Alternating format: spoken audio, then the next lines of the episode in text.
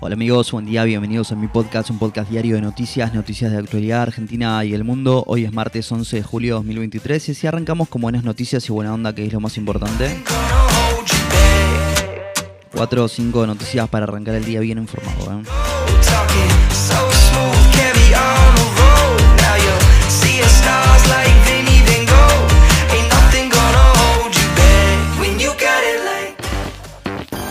El Ministerio de Economía envía una delegación a Washington en la recta final de las negociaciones con el fondo. El oficialismo impulsa una sesión en el Senado para mañana. Hoy se conocerá el veredicto en el caso de Lucas González. Estas y otras noticias importantes de las últimas horas. Arranquemos.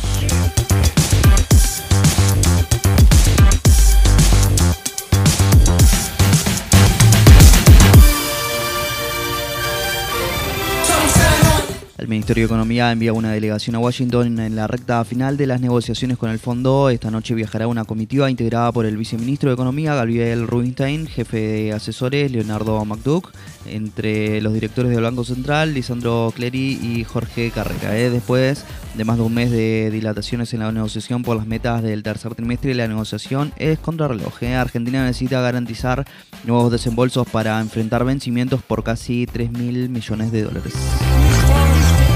El oficialismo impulsa una sesión en el Senado para mañana, aunque el temario no está definido, se apunta a acelerar la aprobación de un abultado paquete de pliegos judiciales, entre ellos el de la jueza Ana María Figueroa, ¿eh? quien cumplirá 75 años en agosto. Ella forma parte de la Cámara Federal de Casación Penal que debe resolver si las causas de Otesur, los sauces y el memorándum con Irán están vinculados con la vicepresidenta Cristina Fernández se vuelven a debatir o no. ¿eh? De todas maneras, el Frente de Todos necesita sumar aliados para llegar a 37 senadores.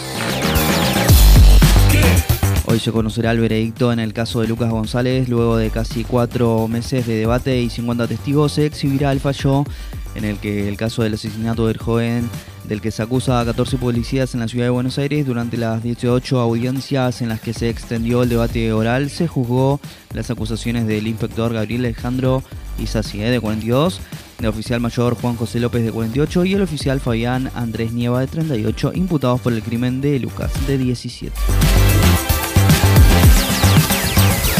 La primera semana de julio fue la más cálida registrada en la historia del planeta. Según la Organización Meteorológica Mundial, Alberto Fernández anunció que enviará al Congreso una nueva ley de personal militar que facilitará el pase de suboficiales a oficiales. La aduana allanó 23 entidades financieras y detuvo a dos personas por jugar dólares. La justicia porteña investigará al precandidato a legislador porteño de Juntos por el Cambio, Franco Rinaldi, por sus dichos discriminatorios. En cinco días la red social Trits superó a los 100 millones de usuarios. Ayer comenzó una consulta popular impulsada por Greenpeace para saber si desmontes ilegales e incendios deben ser castigados penalmente. Talleres empató sin goles con Unión y el título quedó servido a River. El equipo de Martín de Michelis tiene nueve puntos de ventaja con 9 en juego y podría consagrarse el viernes si los de Córdoba no derrotan a Huracán. ¿eh?